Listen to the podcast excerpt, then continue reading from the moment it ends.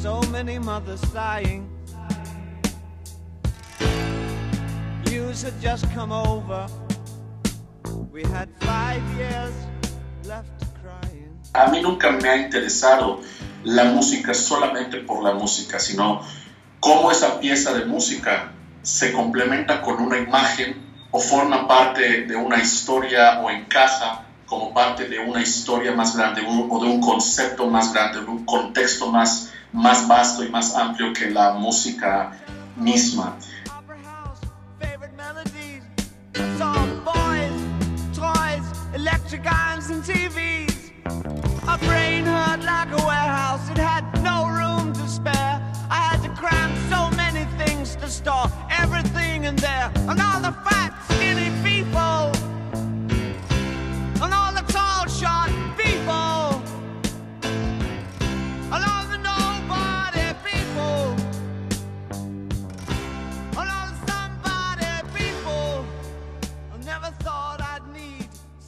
Hey, ¿qué onda?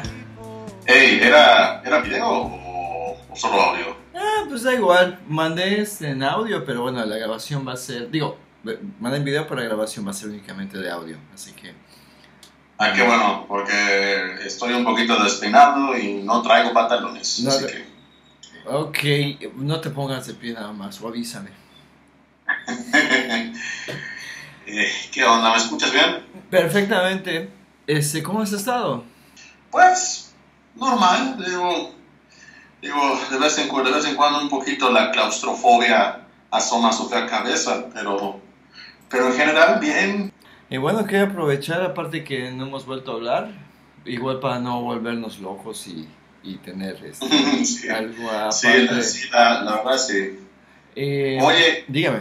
no, no, dime, dime tú primero. Y estaba pensando en, en tener así con amigos como tú y con gente, evidentemente, así como en tu caso, gente cuyo trabajo conozco, comparto y respeto mucho y admiro. Hombre, Eh, tener, o sea, eh, digo, no es difícil encontrar ciertas confluencias en cuanto a la música, porque creo que tanto a ti como a mí, como a mucha gente, la música es algo más que algo que está simplemente de fondo. Nos gusta escuchar música. Yo, yo, no, yo, no puedo, yo no puedo imaginar la vida sin música. Eh, Exactamente. Yo puedo, puedo, puedo vivir, o sea, puedo vivir sin muchas cosas, pero no puedo vivir sin comida, sin agua y sin música. Me y sin libros. Ya, me volvería bueno. loco.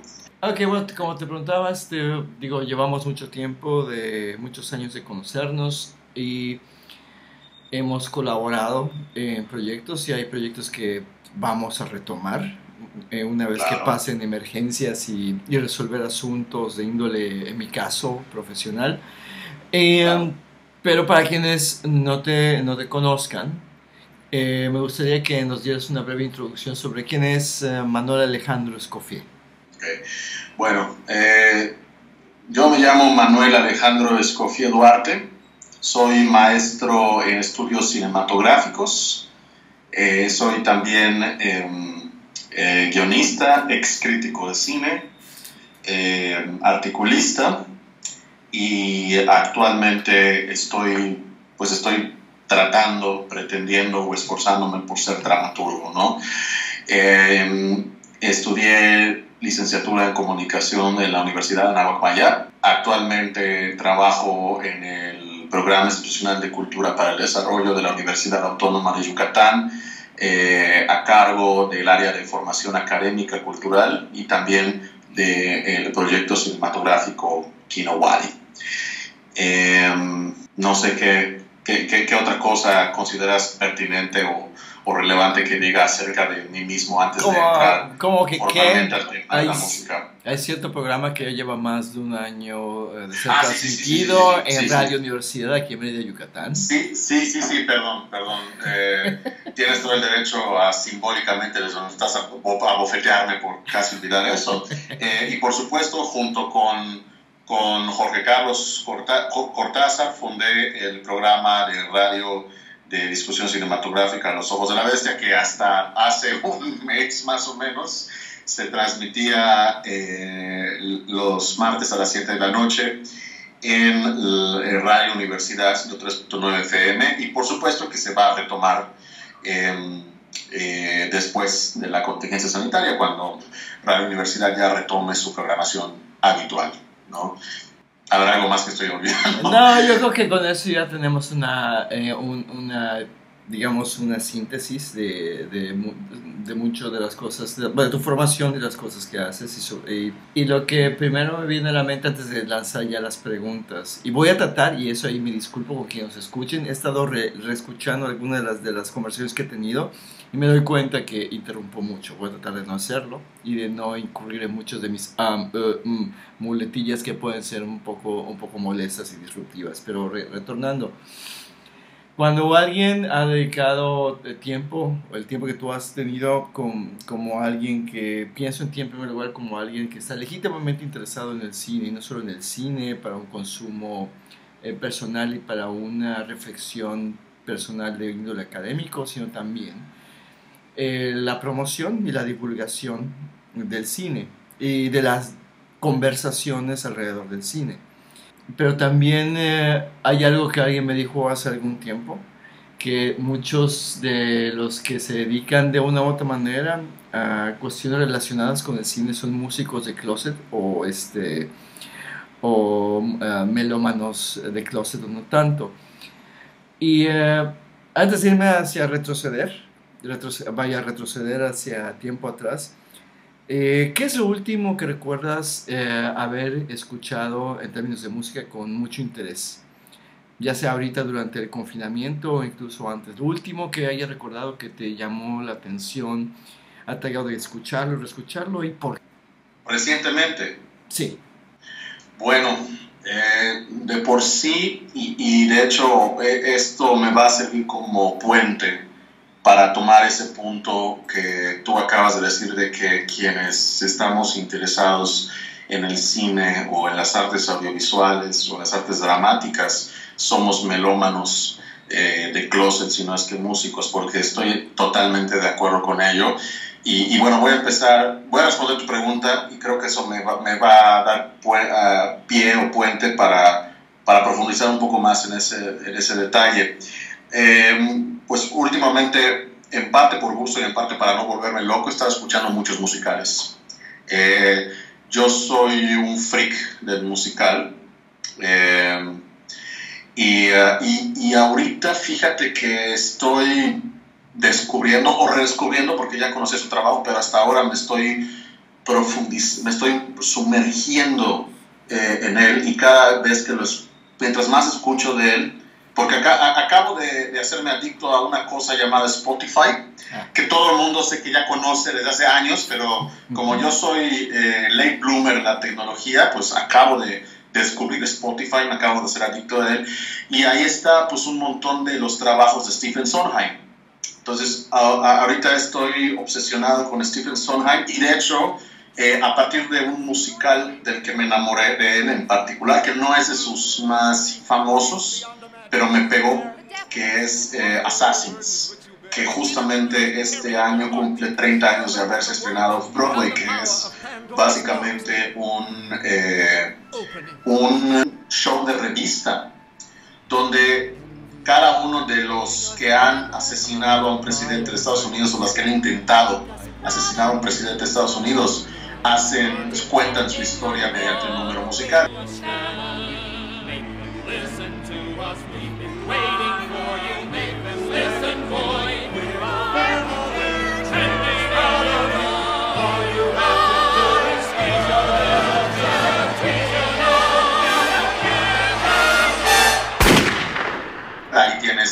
A John Wilkes Booth, el que asesinó a Lincoln.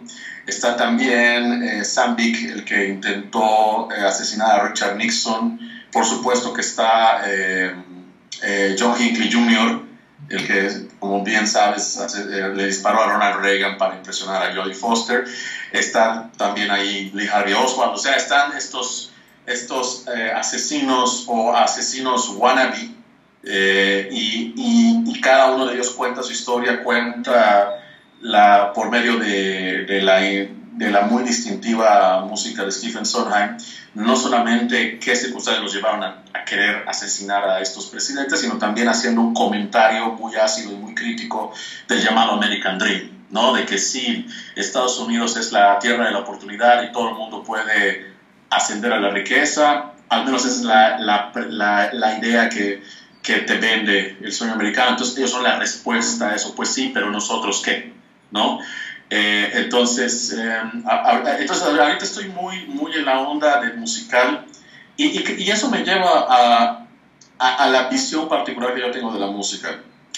Eh, desde que tengo uso de razón, yo siempre he visto la música como complemento de algo más o como parte de un contexto mucho más grande. O sea, a mí nunca me ha interesado la música solamente por la música, sino cómo esa pieza de música se complementa con una imagen o forma parte de una historia o encaja como parte de una historia más grande o de un concepto más grande, de un contexto más, más vasto y más amplio que la música misma.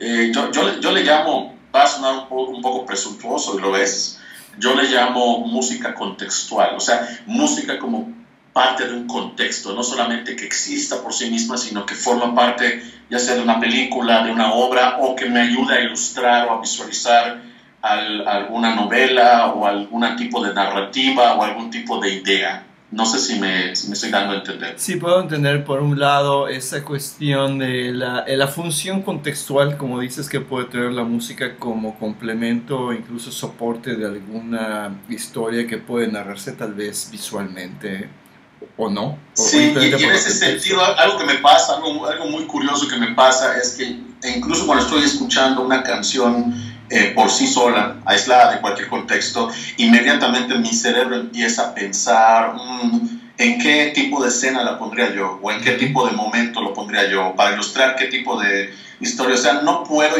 escuchar una música que realmente me atrape sin tratar de encajarla o hacerla encajar en algún contexto narrativo o conceptual o incluso temático. Y creo que a lo mejor me voy a adelantar a, otra pregunta que ya tenías, pero, pero eso me, creo que se remonta a cuál fue la primera película que yo recuerdo haber visto que coincidió con la primera vez que me hice consciente de la música. O sea, que, que la primera vez que escuché música que yo pude recordar mucho tiempo después de haberla oído y, que de hecho eh, es, es un ejemplo eh, característico, eh, muy básico y muy elemental de cómo la música y la imagen son, para mí parte de una misma cosa y es fantasía. O sea, Fantasía no solo fue la primera película que yo recuerdo haber visto en mi vida, sino también fue la primera vez que me hice consciente de la música, de lo que la música me hacía sentir, de lo que la música me hacía pensar.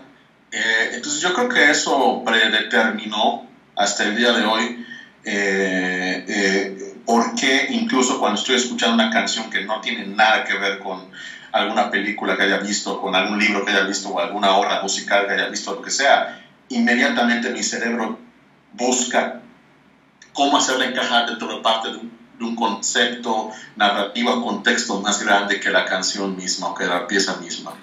Esa película, bueno, cuando hablas que es la primera película que recuerdas haber visto y justamente coincidió con este hacerte consciente de la música, más o menos qué edad tenías, ¿la viste en el cine, la viste en casa en video? No, no, no, no, la vi en video. teníamos un, un, un, ni siquiera VHS, era beta. Ajá. Sí, sí, sí. Y, y, y, creo que ni siquiera era, era una, una edición original, era grabada. ¿Te acuerdas que, que, a muchas veces lo que se hacía era grabar de una videocasetera a otra? Sí, como no, yo incurrí en esa práctica durante mucho tiempo para hacer Sí, pues, pues, sí. pues, pues creo que una amiga de mis papás, o alguien, un amigo, un conocido de mis papás, creo que tenía las, la, la, la, película en video y les sacó una copia y, y, y, era beta, ni siquiera VHS. Sí, sí. Entonces, yo creo que debía haber tenido creo que tres años. Dos, tres años. creo que tres años. Creo que tres años tenía. Bueno, no sé, estabas muy chiquito y eso digamos que fue un despertar pues bastante temprano, podría, podría decir. Sí. Y, eh, pero, pero fíjate, estaba muy chico, pero recuerdo las imágenes y recordaba la música, de tal manera que años después, años después, cuando yo ya tenía, ¿qué te gusta? Ocho, creo que eh, ocho años más o menos, ocho, nueve años más o menos, y, vi que, y vimos que Videopizza iba a relanzar Fantasía, eh, básicamente estaba dispuesto a venderle mi alma a mis papás con tal de que me compraran el, el, el, la película. Y, o sea, porque era como, pues como volver a eso, ¿no? Eh, pero, pero, yo recordaba las imágenes, recordaba la música y cuando, y de hecho la, la, la, la seguí recordando porque eh, después me enteré que eran piezas de música clásica que ya existían independientemente de fantasía. Y cuando escuchaba, por ejemplo, la, la, la Sinfonía Pastoral número 6 de Beethoven, no la llamaba así, para mí era la música de fantasía con los centauros y los pegasos y, y toda la mitología griega. O, o, cuando escuchaba una vez igual, alguien puso, creo que era el rito de primavera de Stravinsky, yo dije, es la música de los dinosaurios de fantasía.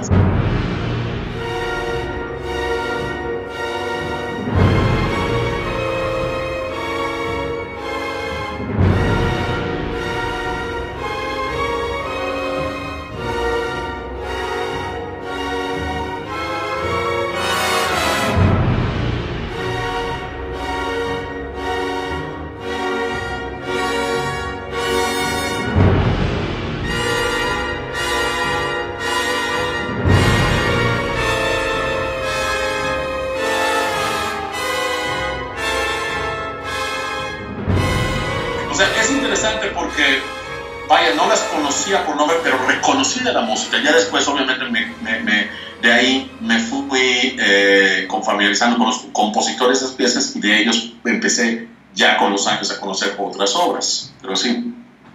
O sea, básicamente, creo que pasó contigo algo que creo que pasa a muchos de los que ya sea nos aficionamos al cine Uh, incluso me atrevo a decir quienes eh, pues van al cine, digamos, no es por eh, restarle importancia o mérito, van al cine por nada más para entretenerse, como una opción entre tantos entretenimiento que creo que conocemos o se nos introduce mucho a la composición musical de sinfónica, no solo de los clásicos o los barrocos, etcétera, sino también la música contemporánea, las músicas del siglo XX y siglo XXI a través del cine, porque ahí tenemos en muchas ocasiones a los compositores que, bueno, si bien trabajan para, eh, digamos, en, ah, como parte de un discurso cinematográfico, crean piezas musicales, pero es como que una manera muy mm, benévola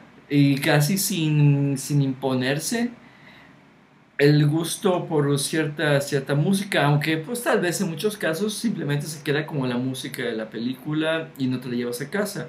Por ejemplo, hay quien dice que hay cierta, no sé qué opines, perdón, pero que hay ciertas bandas sonoras que tal vez no funcionan como piezas, este, como vaya, como obras discográficas independientes de la película, que no, no se sostienen por sí mismas. No sé si, si estás de acuerdo. Sí, sí, sí, sí, sí. De hecho, de hecho yo, yo que he pasado una parte de mi vida coleccionando scores, eh, partituras de gente como John Williams, como Bernard Herrmann, como Hans Zimmer, eh, eh, Carter Burwell, Danny Elfman.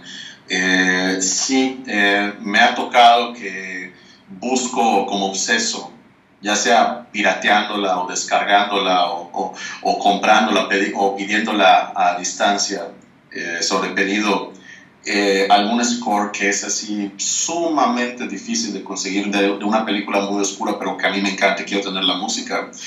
Y la escucho y luego me doy cuenta que al escucharla no tiene el mismo impacto si no la estoy viendo con la película. O sea, de alguna manera sí es un letdown. Eh, ¿Por qué? Porque es música muy, muy específicamente diseñada eh, en, de manera superitada o en relación a la imagen. Y no es lo mismo.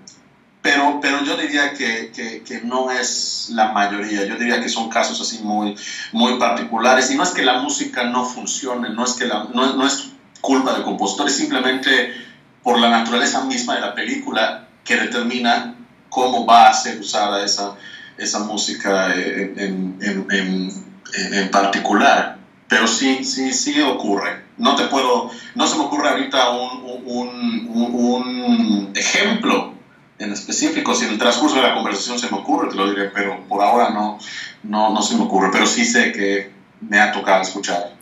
Por ejemplo, mencionas a, mencionaste a Bernard Herrmann y cuando he escuchado alguna pieza de Bernard Herrmann me pasa un efecto, eh, un efecto opuesto al que, has, al que has mencionado, que sí también estoy familiarizado con ello, que escuchas cierta, cierto soundtrack de alguna película y como que mm, la experiencia no es completa, hay un cierto sentimiento de que hay demasiados, no sé, huecos.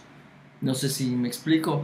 Pero por otro lado hay música como la de Bernard Herrmann o incluso, bueno, no soy tan fan de un Hans Zimmer, eh, pero escuchar la música como que me evoca o me lleva de vuelta a la película o incluso a cosas que no estuvieron en la película, pero de alguna manera empiezan a ser parte de, ella en mi, en mi imaginación. Eh, sí, yo, yo, yo, creo que lo que pasa con Bernard Herrmann eh, es que previo a que empezara a hacer scores para cines, previo a que conociera a Orson Welles y empezara a musicalizar, eh, ya ni siquiera a Ciudadano Kane, sino desde antes sus producciones eh, radiofónicas en el Mercury, incluso en el, Teatro Mercury, creo que él ya era un compositor formal, o sea, él había, según tengo entendido, él había hecho piezas propias independientemente del contexto de una película o de cualquier otro tipo de narrativa, o sea, piezas originales. Em, entonces, yo, yo, creo que, yo creo que, no sé si lo hizo instintivamente eh, o subconscientemente, pero creo que de alguna manera se esforzaba para que, la, para que el score que estuviera haciendo para la película que fuere, eh, no, no, o sea, fuera mucho más allá que simplemente una música para ilustrar escenas o ilustrar momentos, porque es música que se mete en la psicología de los personajes y en la, y en la psicología emocional de los personajes. Para mí el, ejemplo más eh, evidente de ello, y creo que el mejor ejemplo que se me ocurre, es de hecho justamente su último trabajo, que fue Taxi Driver, de Martin Scorsese.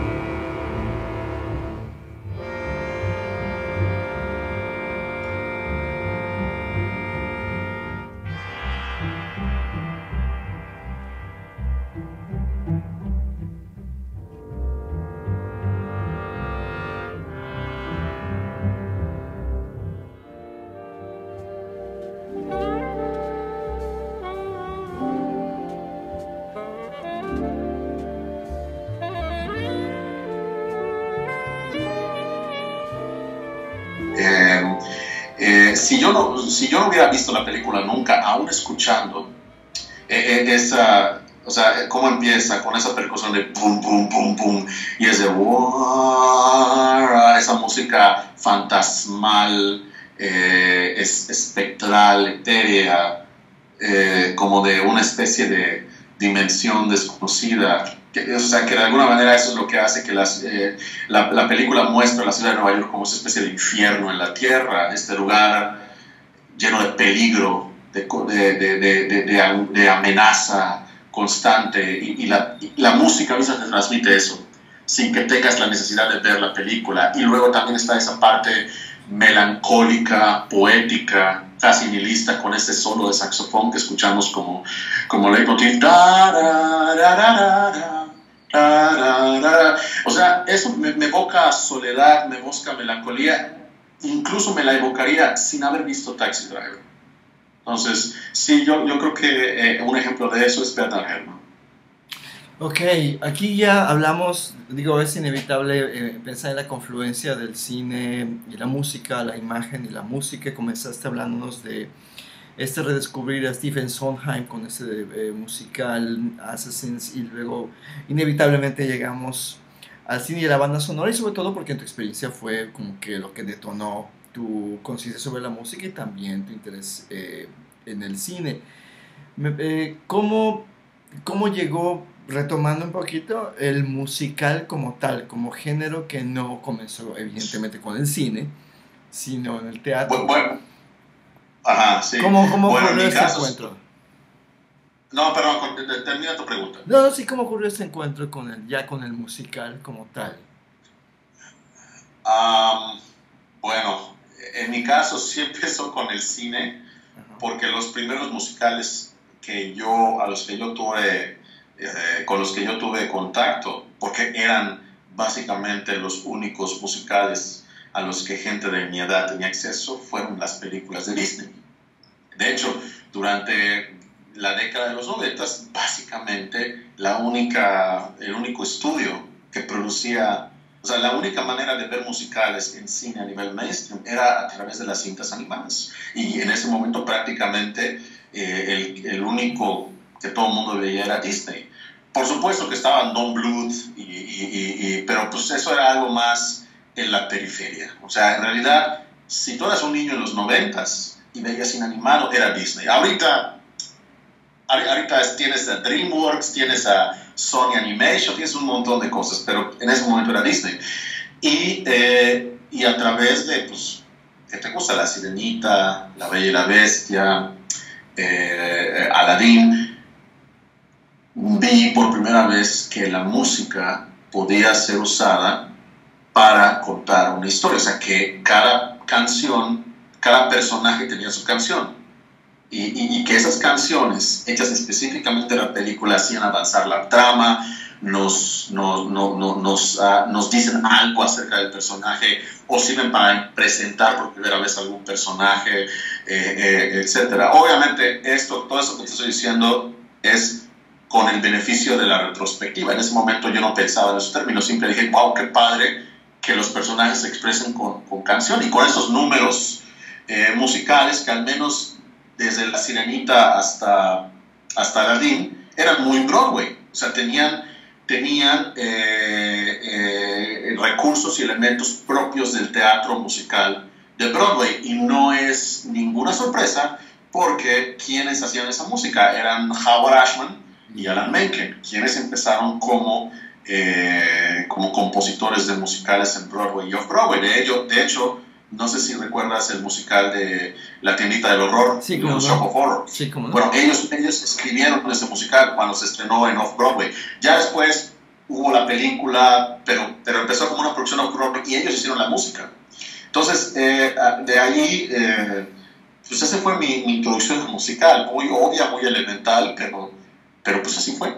No, eh, es que eso no, eso está muy bien. La cuestión lo que me da mucha curiosidad ahora es que así como te llegó esta película de fantasía por una versión pirata en beta, y luego ya este, eh, cuando la viste ya tiempo después, ya editada por Videovisa, y había esta, ese contacto con las películas de Disney que sí, finalmente eran mucho, en, su mayoría los, las animaciones de Disney eran tenían secuencias eh, musicales, sino eran musicales enteramente. ¿Te interesabas en ese momento en hacerte de la música, conseguirla? ¿O había también otra música en la que te estabas interesando y tratabas de escucharla aparte de, de lo que eh, te llegaba vía eh, las animaciones de Disney? Básicamente, la música que yo consumía eran dos, bueno, eran tres más bien. Eran esos, esos, esos musicales de Disney, por supuesto. Yo, tenía yo, yo, teníamos en cassette, ni siquiera en, cassette, eh, eh, la música de La Bella y la Bestia. Después me conseguí el de Aladdin. Después el de, obviamente, el del, Rey León. Y por otro lado, estaban los scores, que como te dije, o sea, eh, eh, sobre todo los de Danny Elfman. Danny Elfman fue el primer compositor o sea, con el que yo me obsesioné.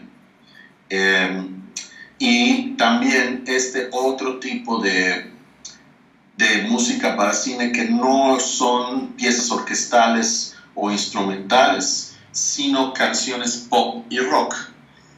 Algunas de ellas escritas para la película y otras no. Estos, em, por ejemplo, eh, ¿me puedes ver en la imagen? Sí, te veo.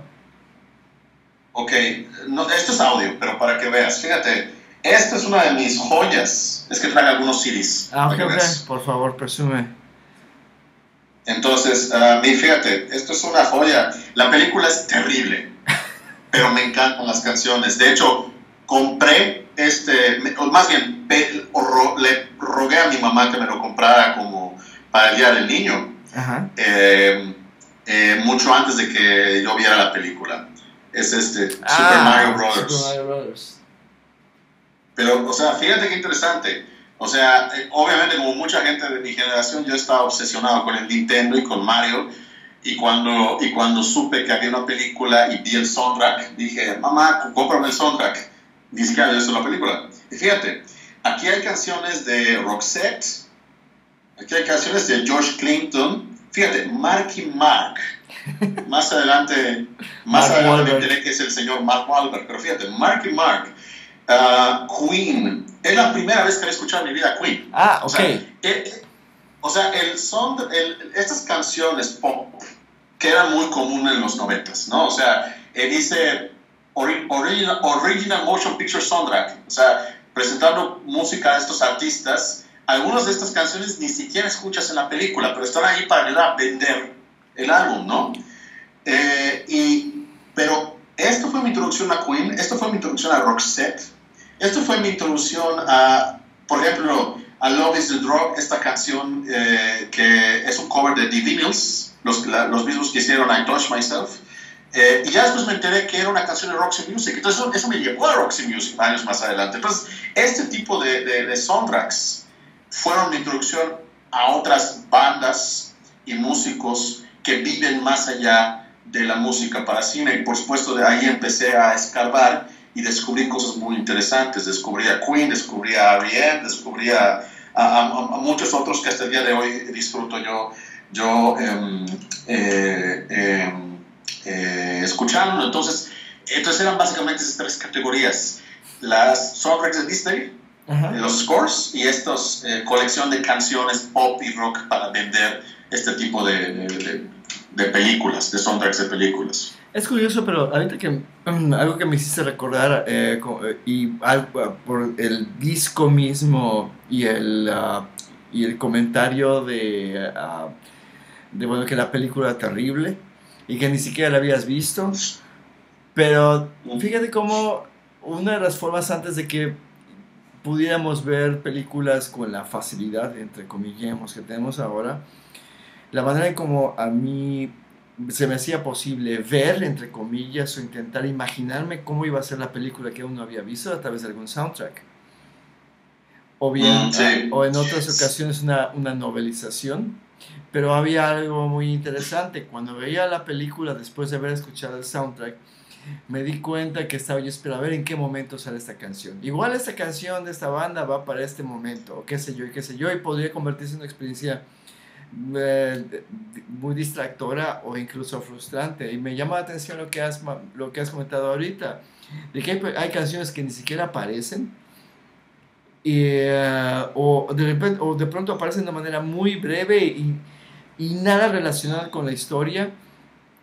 Y no sé si te pasaba que... Sí, porque están ahí simplemente... Algunas de esas canciones, perdón que te interrumpa, algunas de esas canciones ya existían mucho antes de, de, la película y no fueron hechas para la película, simplemente las ponen ahí porque son canciones de, gen, de grupos y, y músicos que la gente conoce y por eso las van a comprar. O sea, eh, pero sí, me pasaba eso, me pasó con este y me pasó con otras. Por ejemplo, eh, conseguí un recopilatorio de temas de Danny Elfman eh, y, y, muchos de esos temas o sea, yo, yo, lo, yo lo compré más que nada por los temas de las películas de Tim Burton, pero había muchísimos otros suites y temas de scores de películas que yo nunca había visto y que me llamó mucho la atención la música y luego traté de buscar esas películas.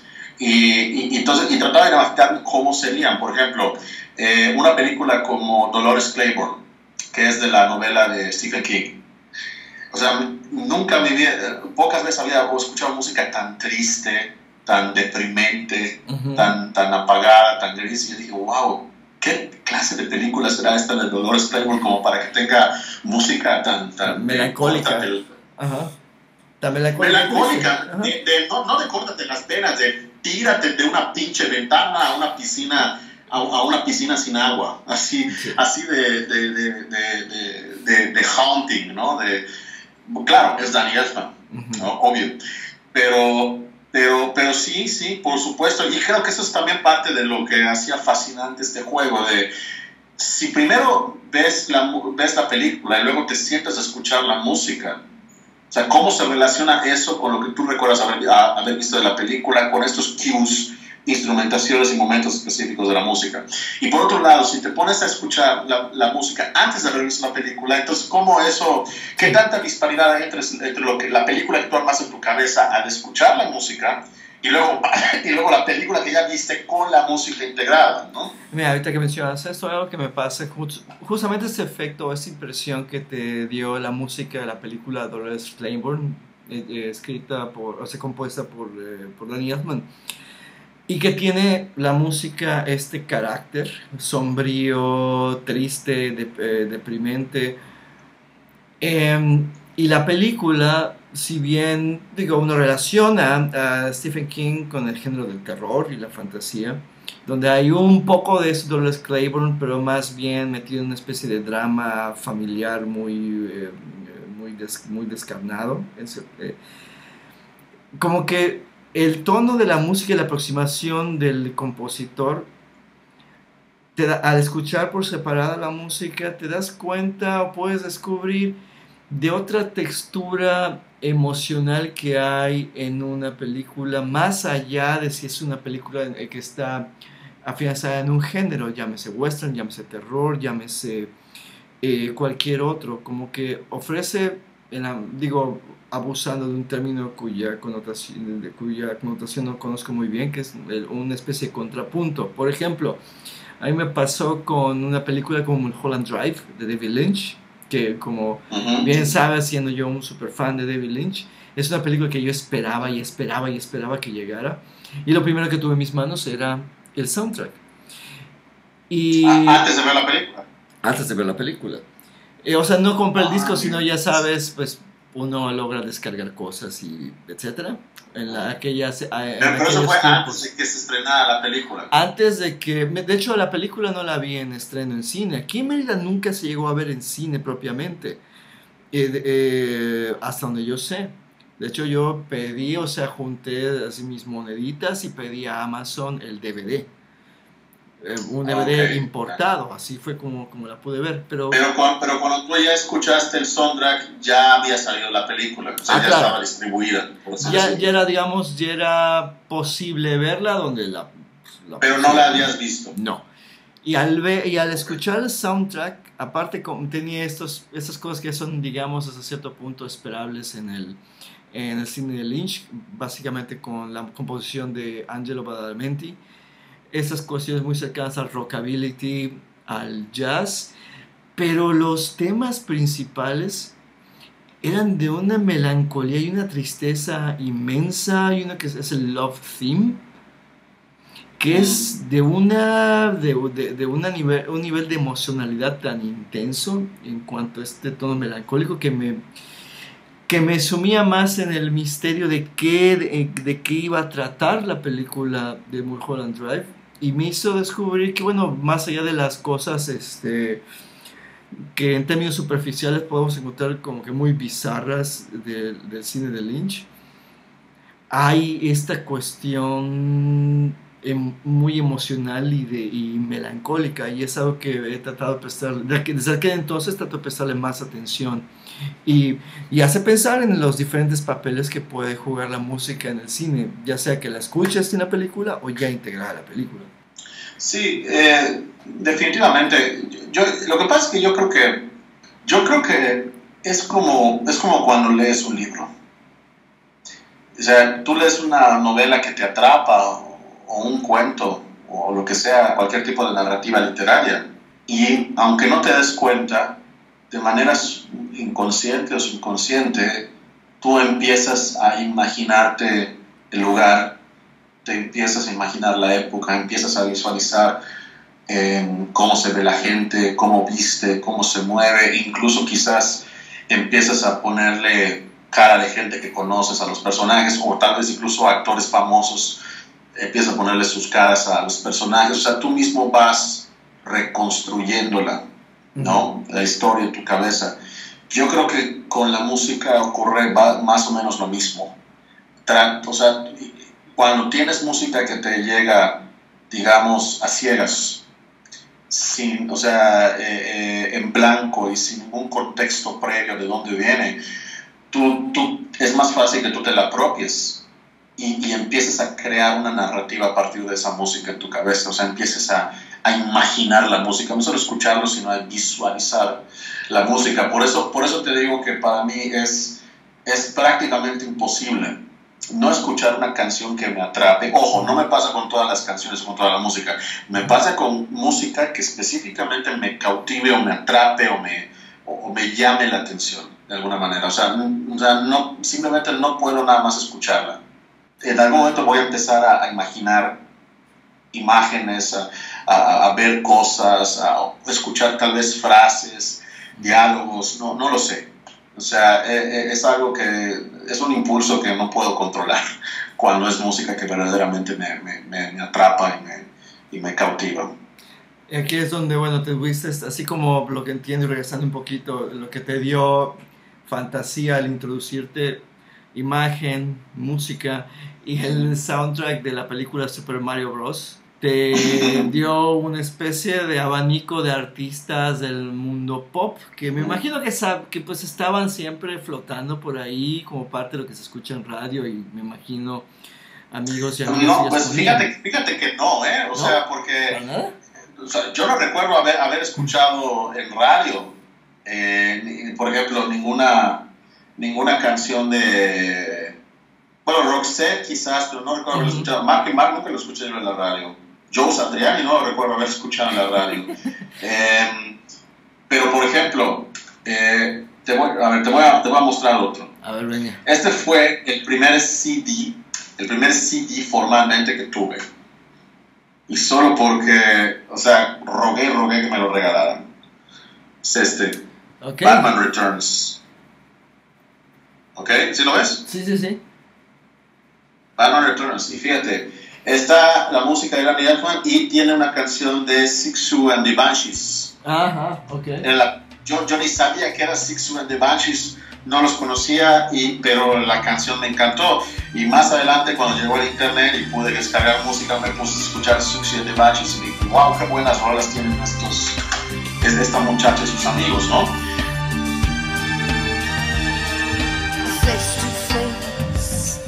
My lovely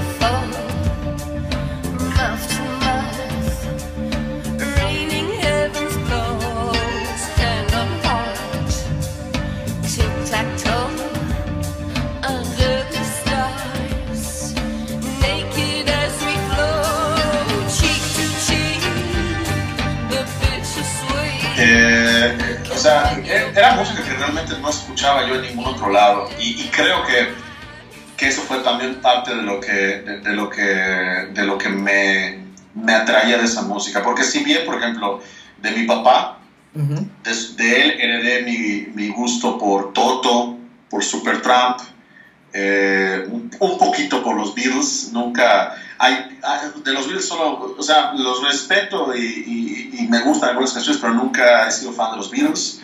y, y, de, pues, de ese rock setentero, ochentero, ¿no? Eh, de mi mamá, yo creo que realmente eh, la, única, la mayor influencia musical que puedo decir que tuve de ella fue eh, desarrollar este gusto culpable, entre comillas, por las canciones de Luis Miguel.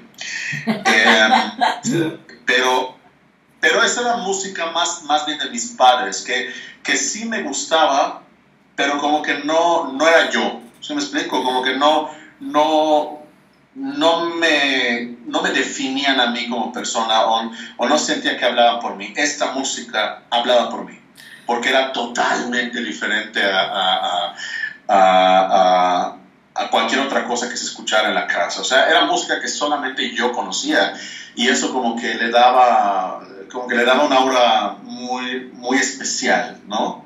O sea, e, e, era una forma de decir, este soy yo, esta es mi, mi música, este es esa es la música que a mí me representa, ¿no? Es, es mi propia narrativa, por decirlo de alguna manera. Eh, no, no, sé si tiene sentido lo que estoy diciendo. Sí, sí lo tiene. De hecho, quería preguntarte sobre, bueno, por lo que me dices entre Supertramp, um, Toto y Luis Miguel, en tu casa se escuchaba música, tus padres ponían música. Mi papá, sí. Mi mamá en la radio, cuando estaba, cuando estaba en el coche, escuchaba la radio. Okay. Pero mi papá sí tenía, tiene todavía sus vinilos y tiene todavía tocadiscos, pero claro que rara vez lo usa porque, porque desde que descubrió que podía bajar toda la música que quisiera ya, los tiene allá. Pero, pero sí, él ponía música y más que nada rock, eh, pues rock en inglés. Eh, te digo, ahí gracias a él conocí a Supertramp, a Toto, a Donna Summer, Uh, ¿Qué más? Um, los Beatles, por supuesto. los Bee Gees. Los Bee Gees. Él era un gran fan. Es un gran fan de los Bee Gees. Um, y ya, o sea, música setentera, ochentera. Eh, ya sabes, de ese tipo de, de, de, de, la generación, de esa generación, ¿no? Y evidentemente eh, hay, perdón, hay música que uno por a fuerza de escuchar terminas adoptando esa música o simplemente se te queda.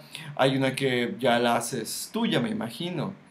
Ah, a pesar de que era algo que, bueno, era impuesto desde el tocadiscos de tu papá en aquel momento o desde la radio. Sobre, todo, sobre todo, perdón, perdón, perdón que te interrumpa. Sí, no, Pero sobre, sobre todo cuando había fiestas en la casa, cuando había reuniones familiares o sociales. Elton John, o sea, gracias a mi papá y a mi tía, mi tía ella, que es la hermana de mi papá, eh, escuchábamos también mucho Elton John y hasta el día de hoy tengo, tengo una predilección, un cariño muy particular por las canciones de Elton John. No es que sea fan, pero me gustan mucho sus canciones.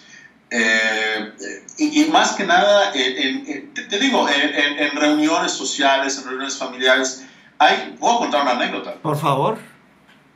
Eh, yo me acuerdo, cuando yo estaba más chico, obviamente muchas de las fiestas que mis papás hacían con sus amigos en la casa eran muy tarde de la noche y obviamente no quería que yo me quedara despierto hasta tan tarde. Por eso casi siempre mientras yo estaba disque durmiendo estaban las fiestas, ¿no?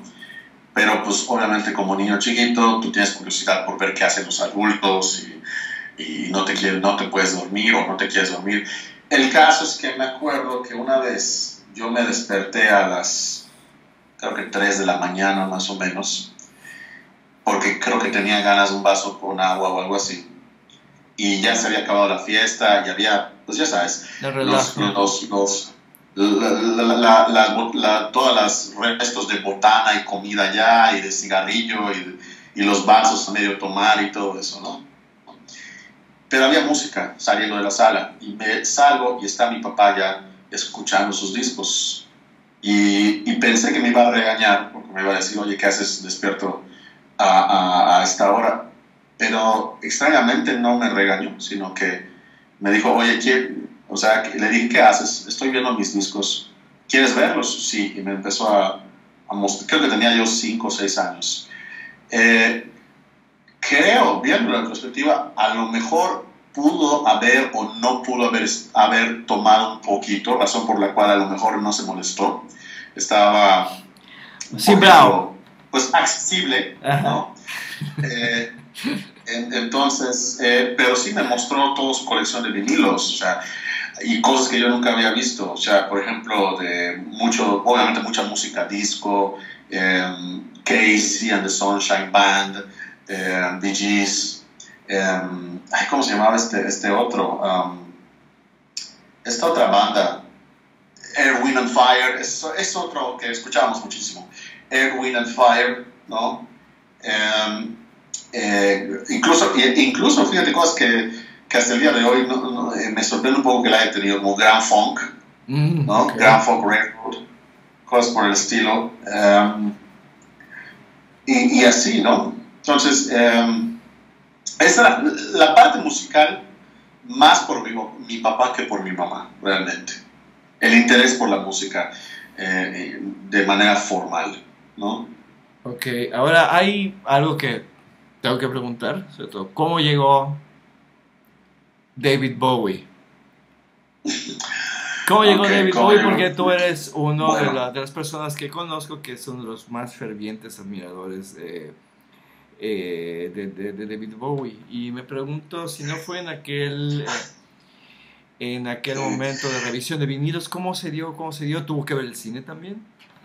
No, no, no, no, ahí, am, ahí tuvo que ver, tuvo que ver una chica.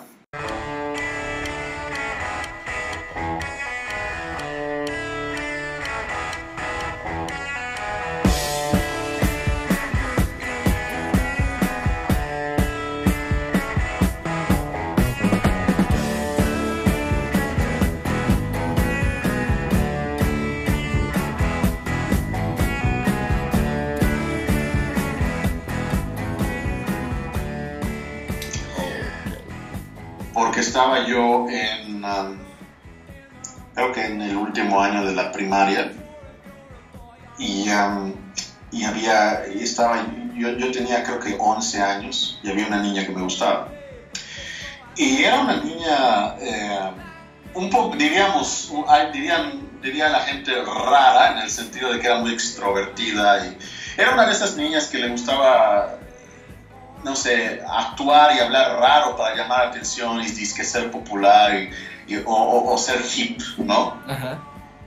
Entonces, eh, y me acuerdo que un día ella llegó a la escuela, de hecho la- la- la- le llamaron la atención por eso, maquillada con el característico rayo de Aladdin Sane en su cara. Y le pregunté, ¿qué es eso? Y ella simplemente dijo, Bowie. Y yo me quedé, ¿qué, qué, qué es eso? ¿No, no, ¿No sabes quién es David Bowie? Y yo, no, no, no. Y obviamente yo, yo en, ese, en ese momento habría hecho cualquier cosa con tal de convencer a esta niña que me gustaba, que, que yo era igual de hip y de cool que, que ella, ¿no? Aunque en ese momento no se usaban esas palabras, pero la cosa es que, es que pues yo, yo quería caerme en esta niña, o sea, me, me gustaba esta niña.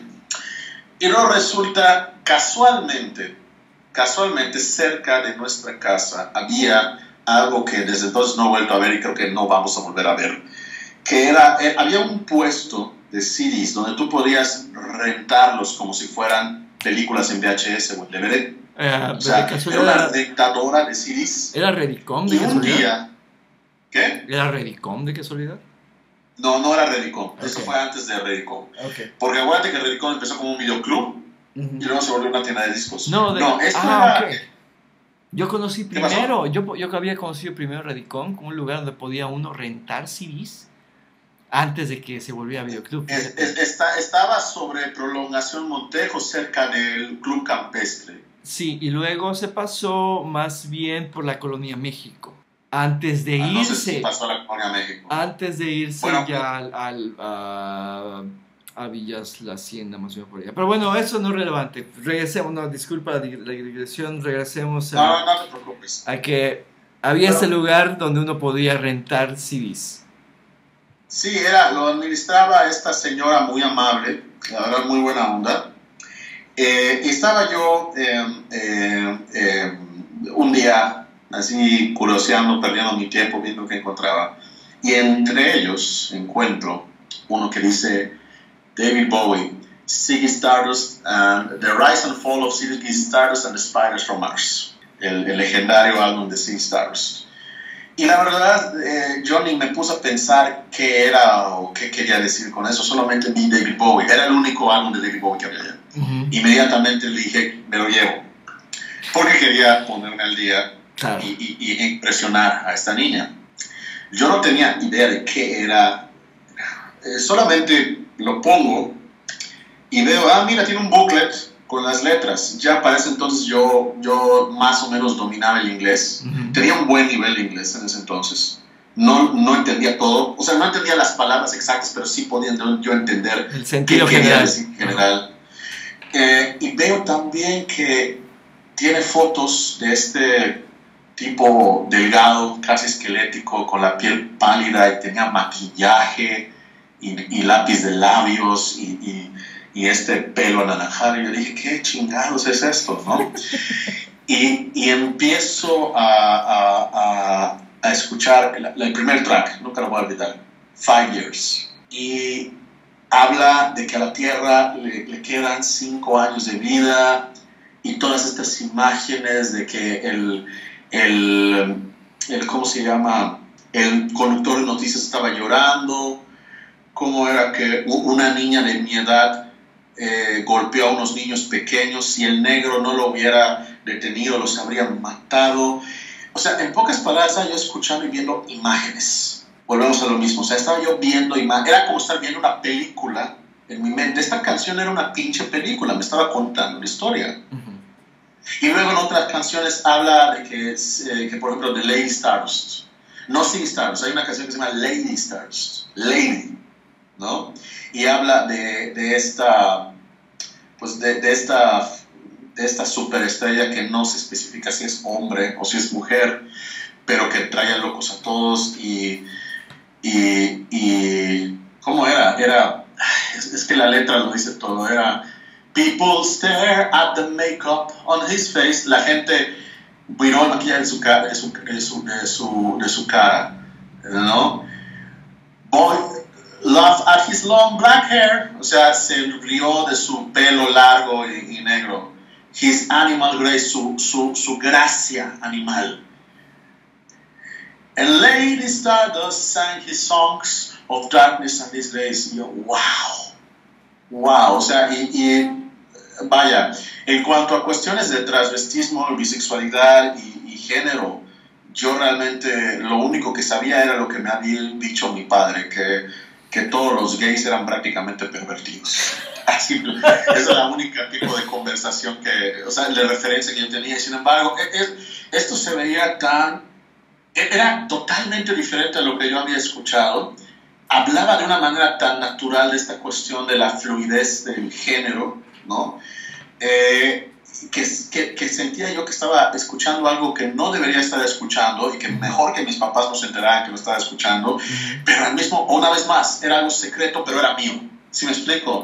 Y yo, wow, o sea, y, y, y, lo que empezó como este intento de, de, de, este niño gordo y torpe de 11 años de querer impresionar a esta muchacha, que por cierto era un par de años mayor que yo, para, para demostrarle que yo era tan maduro y tan sofisticado y tan cool como ella, se convirtió pues en, en esta puerta a un mundo de imágenes, de personajes, de conceptos y de ideas que, ningún, o, que ninguna otra persona, otra música o, persona que yo había escuchado entonces me había abierto. Era como si, era, e, era como si de pronto una puerta que siempre había estado allá, pero jamás en mi vida había visto, se abriera y, y afuera hubiera todo este jardín repleto de flores y de y de orquídeas y plantas exóticas que jamás antes había yo, yo visto. Y uno pudiera ir por ese jardín y agarrando las que quisiera y, y, oliéndolas cada uno y, probar su diferente textura y perfume y olor y, todo eso. O sea, eh, eh, era... Y además, nunca lo olvidaré porque el álbum decía, This record should be played at maximum volume. Este álbum debería estar entonces dije, wow, o sea, es una invitación, o sea, te, te, está diciendo que lo que vas a escuchar no es cualquier cosa, es, es algo especial, ¿no? Y, y así eh, me obsesioné, luego compré un álbum de éxitos y había otras canciones que no conocí, que no conocía aparte de, de Star, de las de Sea Stars, del álbum. Y de ahí para el Real. Fue un viaje de ida, ya ha sido un viaje de ida. Solo de ida. Espero que nunca de vuelta. Yo, yo, haciendo un pequeño paréntesis, yo siempre he dicho que, que em, la cosa con Bowie es que, es que si, le vas, si, lo vas, si, le vas, si lo vas a dar un papel, tiene que ser un papel que de alguna manera haga, canalice a su persona.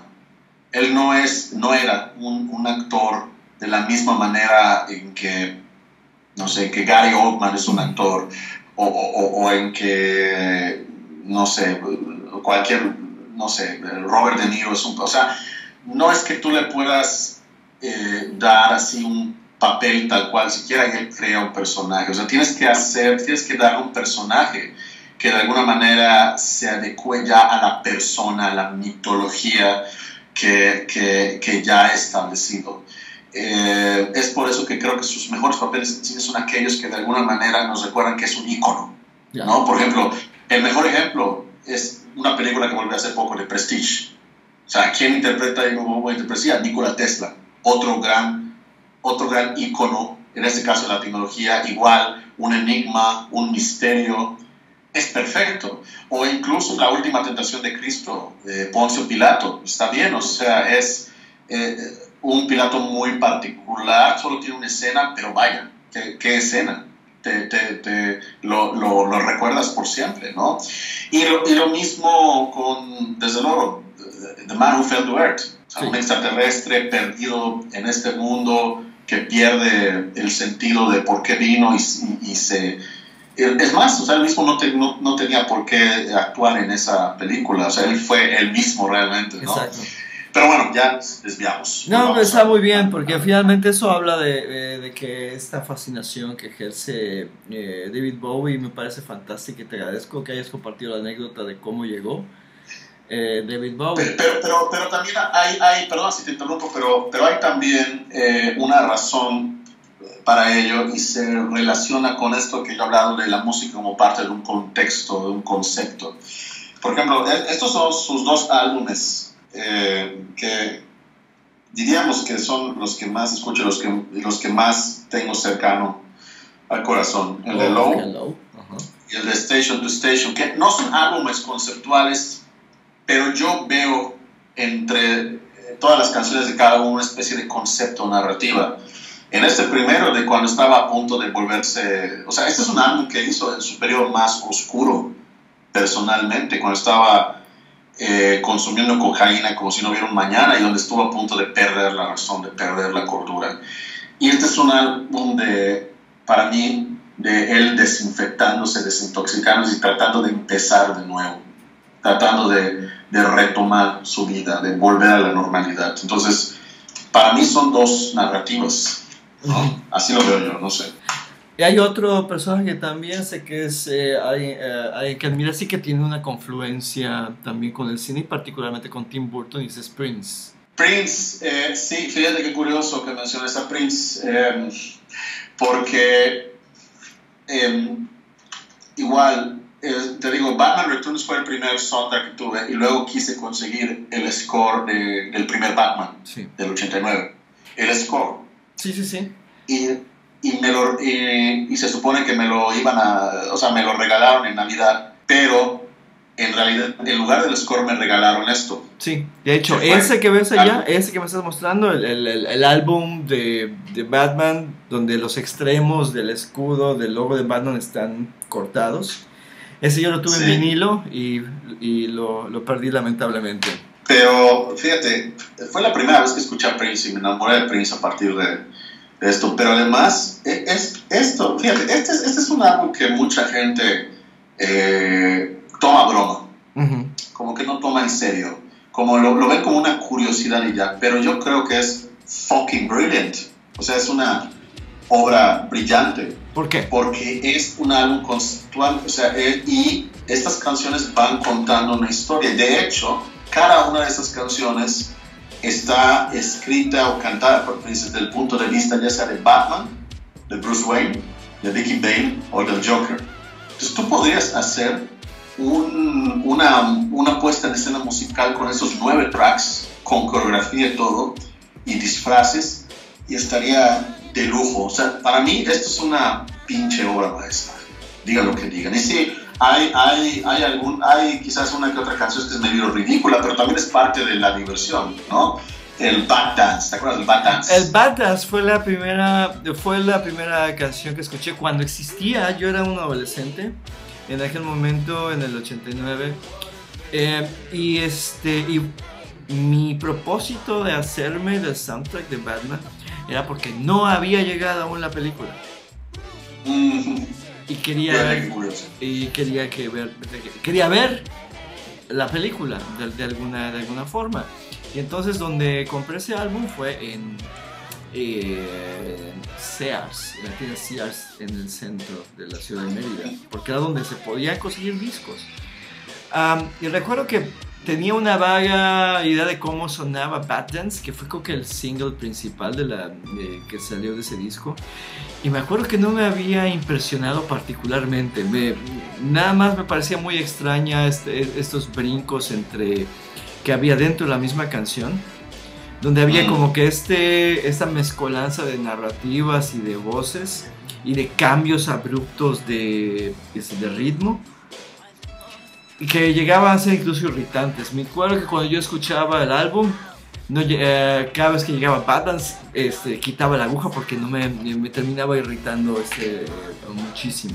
Pero sí, de- de- pero en mi caso, si bien ya sabía quién era Prince y no era particularmente fan de Prince, porque yo era, ya sabes, yo tenía que ser el, chico metalero este, que escuchaba a, a las bandas este, de rock. ah, y como que era una, una este, afrenta escuchar a, eh, a artistas pop, lo cual era una estupidez. ¿no? Mm, Ah, pero, pero Prince era mucho más que pop. era- claro, pero yo no lo veía Prince así. Yo no lo veía, yo no lo veía así. Tenía, tenía yo pues, este, compañeros, este, amigos, Sí, te la- entiendo.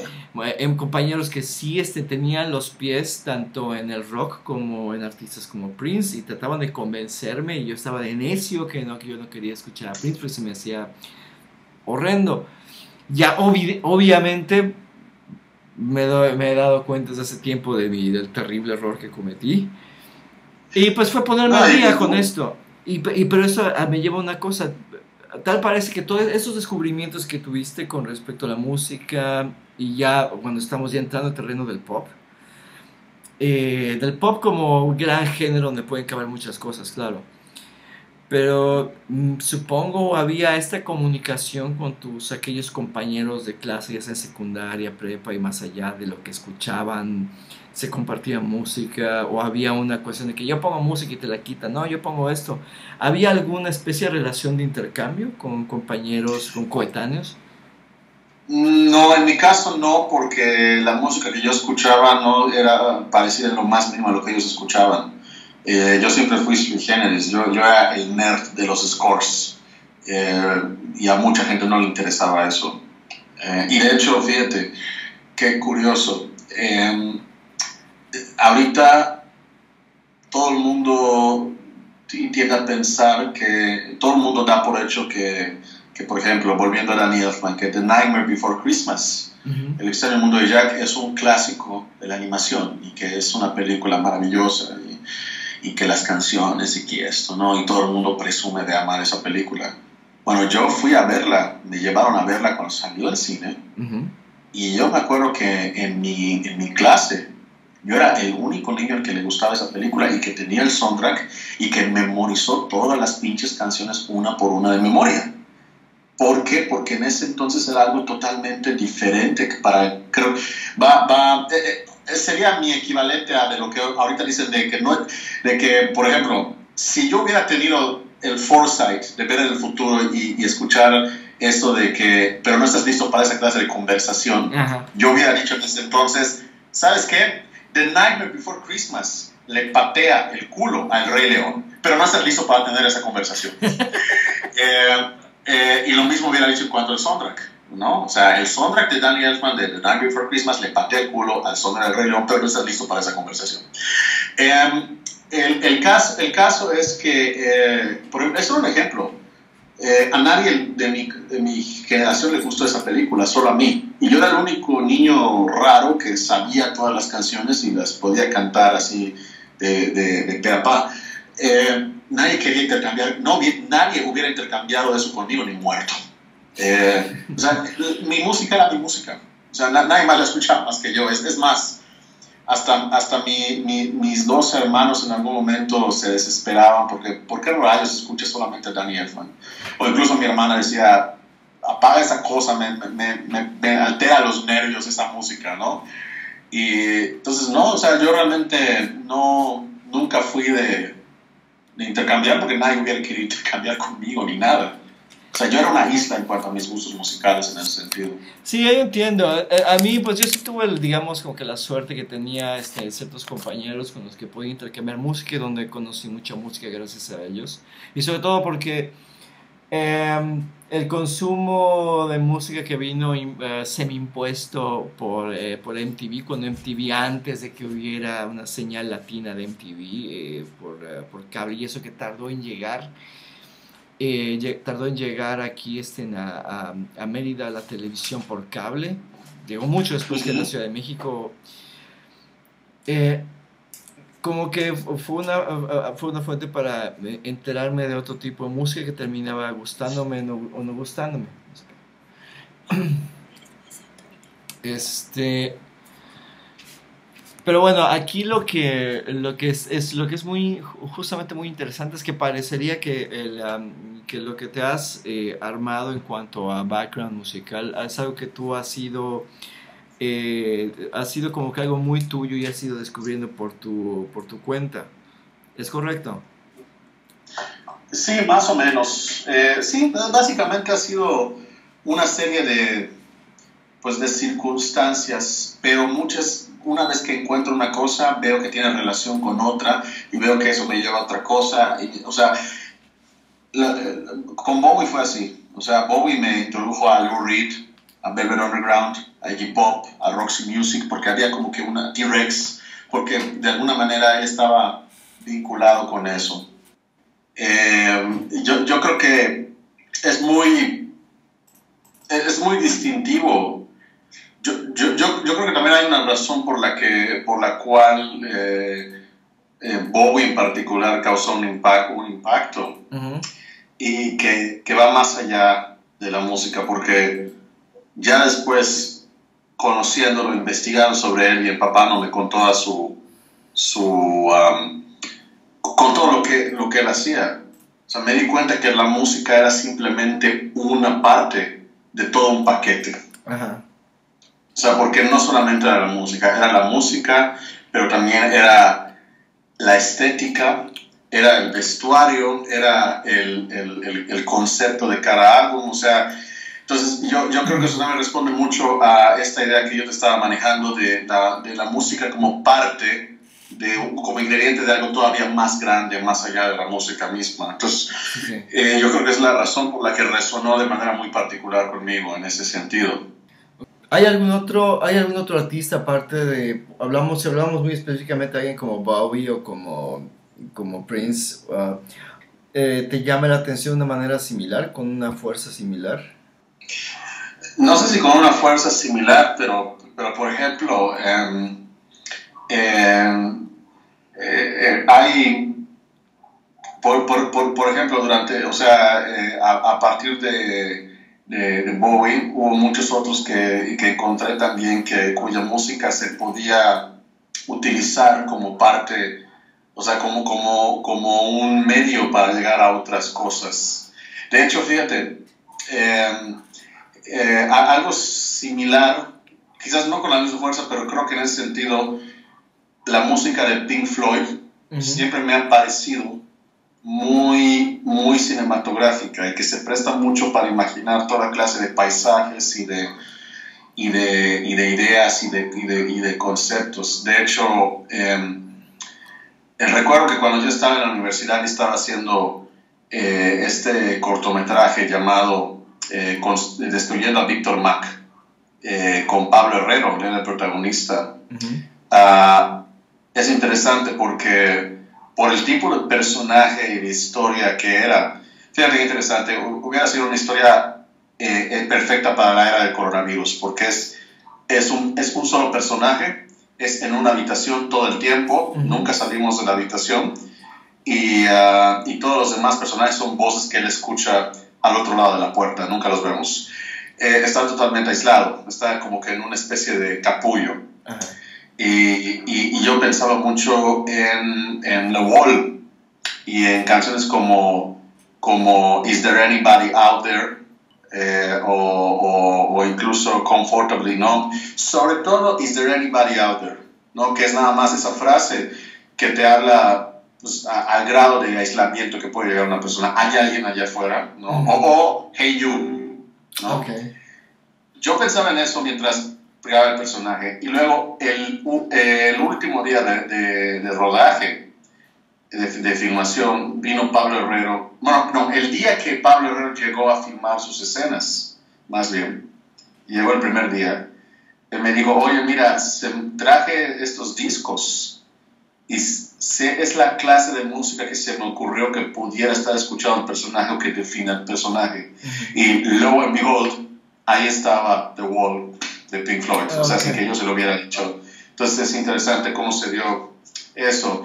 Eh, de hecho, al, yo cuando tenía 15 años, como ejercicio, fíjate qué interesante, hice un storyboard o una especie de guion gráfico de una escena de una película que no existe. Pero, o sea, yo me imaginaba esta escena con la, usando The Great King, Gig in the Sky de, de Pink Floyd en el álbum The Dark Side of the Moon.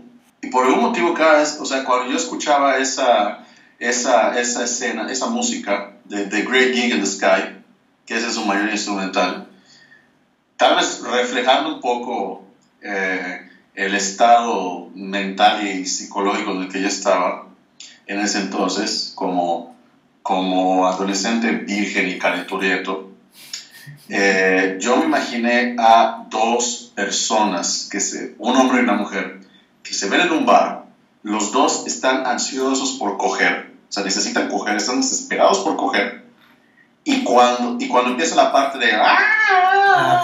o sea, ahí es, están en un apartamento, están rasgando las ropas, están arañando y están así cogiendo como si su vida, sus vidas dependieran de ello. O sea, o sea, la cogida más desesperada de la historia. O sea, por alguna razón asocié esa música con eso. Dos almas solitarias atormentadas por soledad que no pueden soportarlo más y que necesitan coger con alguien, con quien sea, para tener esa, esa clase de contacto. Desgraciadamente, ese, ese guion gráfico, ese storyboard, creo que lo perdí. No, Ah, lo, ok. no, lo, no, lo, no lo conservo, pero, pero sí, o sea, a, a ese, a ese grado. Eh, eh, Brian Eno, hasta cierto punto, diría yo. Pero, pero las cosas más experimentales que ha estado haciendo en los últimos años, no tanto lo que empezó con sus primeros álbumes como solista.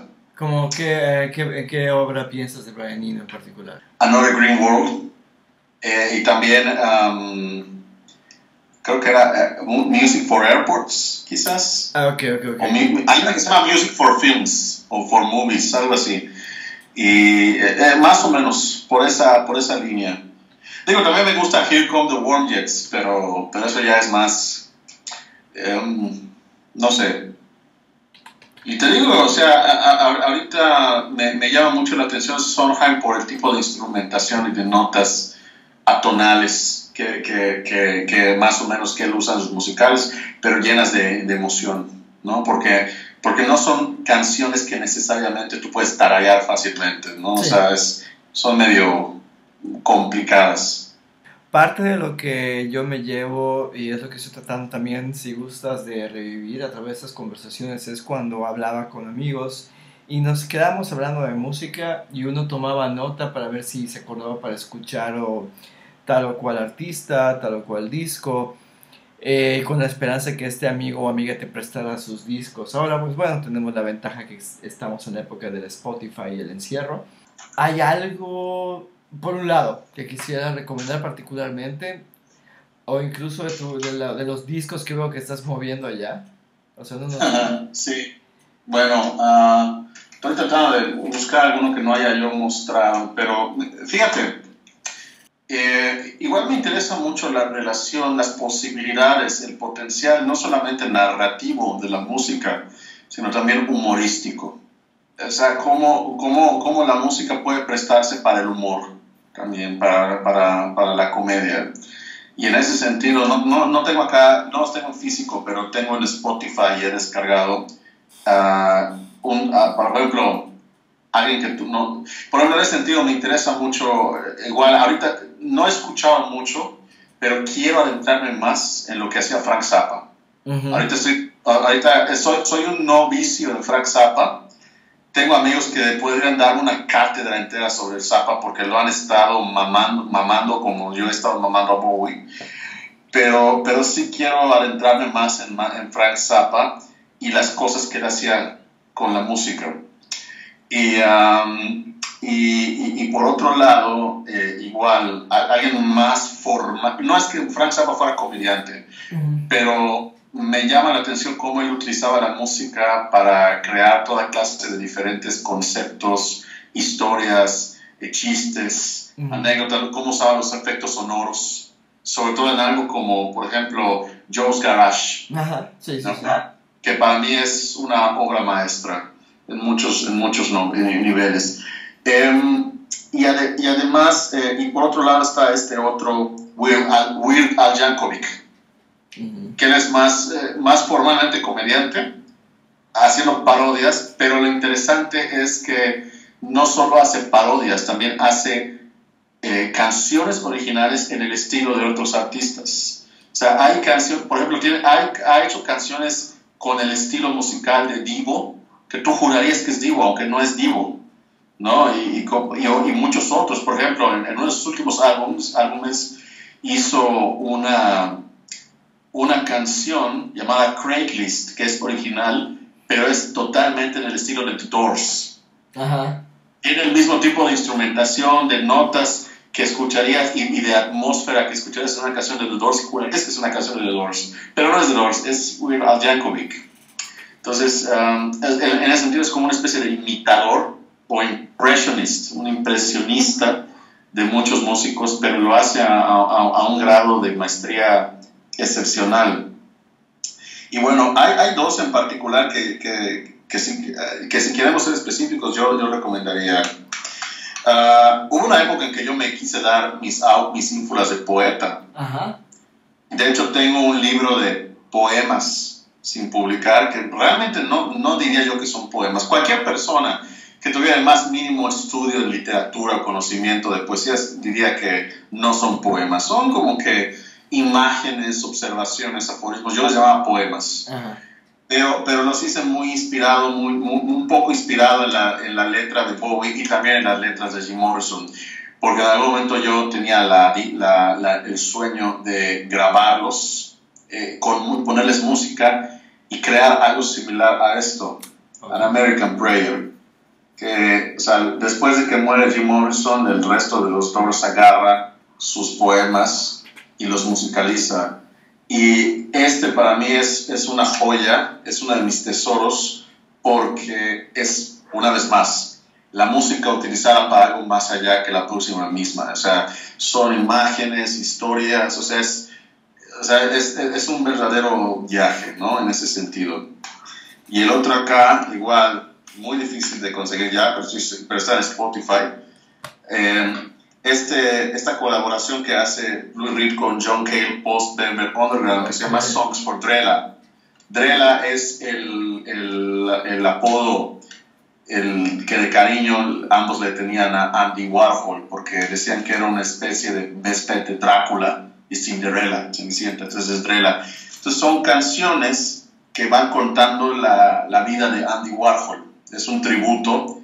Eh, ellos dos hicieron ese disco después de haberse peleado y después de haber separado de Velvet Underground, pero se juntaron para hacer este álbum que son dos, dos ellos alternados en las canciones y, y, y viendo y, y, explorando cada una, cada una aspectos, eh, diferentes aspectos de Andy Warhol según como ellos lo conocieron cuando estaban en la fábrica y, y todo eso. Es otra cosa que a, que a, mí me, por la que tengo mucha debilidad, esos, estos álbumes conceptuales, sobre todo las rocks óperas.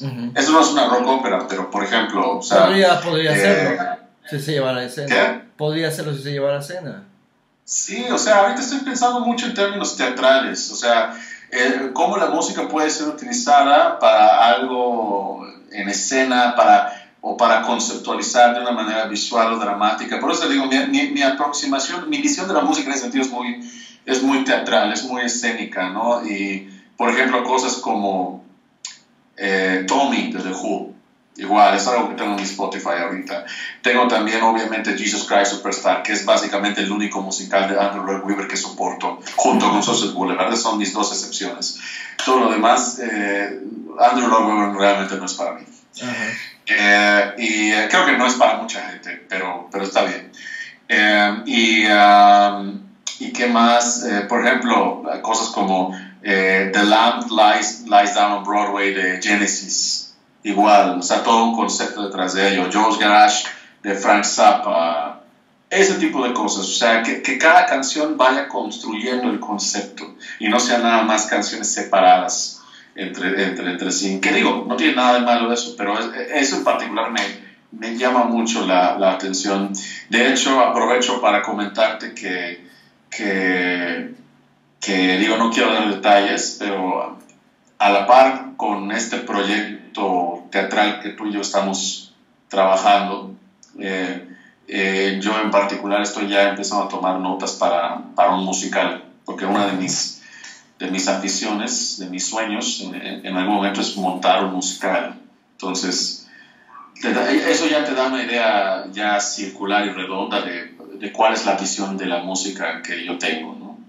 Pues mira, nada más para, por un lado, eh, agradecerte el tiempo eh, que, que, has conseguido para eso y sobre todo porque estás lleno de observaciones e historias que son muy, muy interesantes. Creo que te conozco un poco mejor ahora. Para bien. Eh, y también quienes nos estén escuchando, igual me parece muy interesante la visión que compartes, que es muy, muy particular con respecto a la música como pie, complemento eh, y parte de, discurso. Excusa o pretexto para algo más. Exacto, y como tú bien dices, esta, este proyecto que traes entre manos, entre muchos otros, es justamente va encaminado eh, a esto, lo cual Digo, tú me conoces, sabes que suelo ser bastante refractario a los musicales, pero sí les doy un poquito de chance tratando de, de, acostumbrarme. De, hecho, yo creo que uno de los mejores eh, eh, eh, programas de los Ojos de la Bestia que tuvimos fue cuando, Discutimos cuando hablamos precisamente sobre... No, y, y, yo lo entiendo, o sea, no, no, le veo, no le veo feo a quien diga no me gustan, o sea, de, de hecho, justamente es una de las razones que me llevó hace poco hacer todo un seminario cinematográfico sobre el tema de los musicales. O sea, que, quería yo tratar de entender que quizás incluso hasta pudiera ser tema para un ensayo, para un libro. O sea, ah, quiero tratar de entender realmente por qué esa animosidad de los musicales y quiero tratar de encontrar una manera de poder conciliar eso. O sea, porque, vaya, te digo, no deja de, de llamarme la atención que la gran mayoría de gente no solamente no le gusta, o sea, hay una hostilidad activa ahí que no ocurre con ningún otro formato o género. Entonces, sería interesante tratar de hacer una investigación a fondo y tratar de determinar por qué. ¿Por qué el musical en particular causa ese nivel de, no de indiferencia, de, de, rechazo, de repulsión, de, de o sea, no, o sea, no, no, no, no me lo explico todavía, pero sería interesante. Bueno, ahí ya tienes, si no, un proyecto de investigación y un libro para, para escribir. Pues bueno, te, nuevamente te agradezco, te agradezco mucho el tiempo y, y sobre todo, bueno, este, que hayan proyectos eh, adelante a reserva de cuando termine la contingencia este, sanitaria. Ah, y para quienes están conociéndote a través de ese trabajo, ¿dónde pueden encontrar lo que haces eh, en redes o en cualquier otro lugar? ¿Dónde te podemos encontrar? Bueno, eh, en, en, redes está la página en Facebook de Cultura Wadi, donde los miércoles y los viernes suelo subir unos eh, videos de divulgación. En los miércoles son los videos de puentes de lectura que son sobre temas de literatura y cine, y los viernes, eh, que son el género y los géneros, que habla sobre cuestiones de género, sexualidad, en cuanto a cómo se representan en el cine. Esos videos de divulgación duran menos de 10 minutos cada uno. Eh, son a partir de las 9 y media los miércoles y los viernes. Los pueden encontrar tanto en el Facebook de Cultura Wadi como de Kino Wadi, con cada kilo. Uh, personalmente tengo también este, este video que subo cuando tengo tiempo, que se llama Descofieísmos, donde ustedes me hacen preguntas, las preguntas que quieran sobre cine, y yo les respondo. Yo creo que esta semana ya voy a, voy a subir el siguiente. No he podido en, este, en esta semana porque se me juntaron varias cosas, pero yo creo que sin falta este martes estaré subiendo el, el, el, siguiente. Y, y bueno, pues básicamente es eso, ¿no? Ok, bueno, pues a poner esto en, los, en las notas del podcast para que la gente le haga un clic y pueda visitarte y darte likes y poder seguirte. Estoy seguro que eso puede propiciar una, ah, una conversación eh, más, uh, más rica con más gente, sobre todo porque justamente algo como los escofieísmos es una invitación a hacer preguntas y que haya una, vaya una comunicación bidireccional, así como también... Sí, y además también me sirve como tarea, porque si me preguntas algo y no lo sé, pues lo tengo que investigar y ya después te respondo, ¿no? Entonces, eso es, ahorita yo creo que con todo esto que está pasando, lo mejor que podemos hacer es mantener nuestra mente activa, mantenernos ocupados de una u otra forma o creativos. Yo estoy tratando de mantenerme creativo en la medida de lo posible. Pues así todos y esperemos que cuando escuchemos este programa ya las cosas hayan hayan pasado y eso sea, el encierro sea una anécdota importantísima y formativa lo, del mundo que está por eh, que estamos por tener frente a nosotros, pero que ya hayamos pasado. Y pues bueno, aprovecho a, mandarte nuevamente saludos, un abrazo Manuel, a Rosana Celeste y así como con todos que nos escuchen, esperamos poder eh, vernos y escucharnos no solo en las redes, sino también en persona. Pues bueno, Manuel, muchísimas, muchísimas gracias y estamos en contacto. Sabes, estamos en contacto. Hasta luego, gracias a ti. in the afternoon, and sometimes we would play it all night long. It was all we knew and easy to do, so we wouldn't get it wrong. All we did was bend the string like. Hey, down in Joe's garage, we didn't have no dough.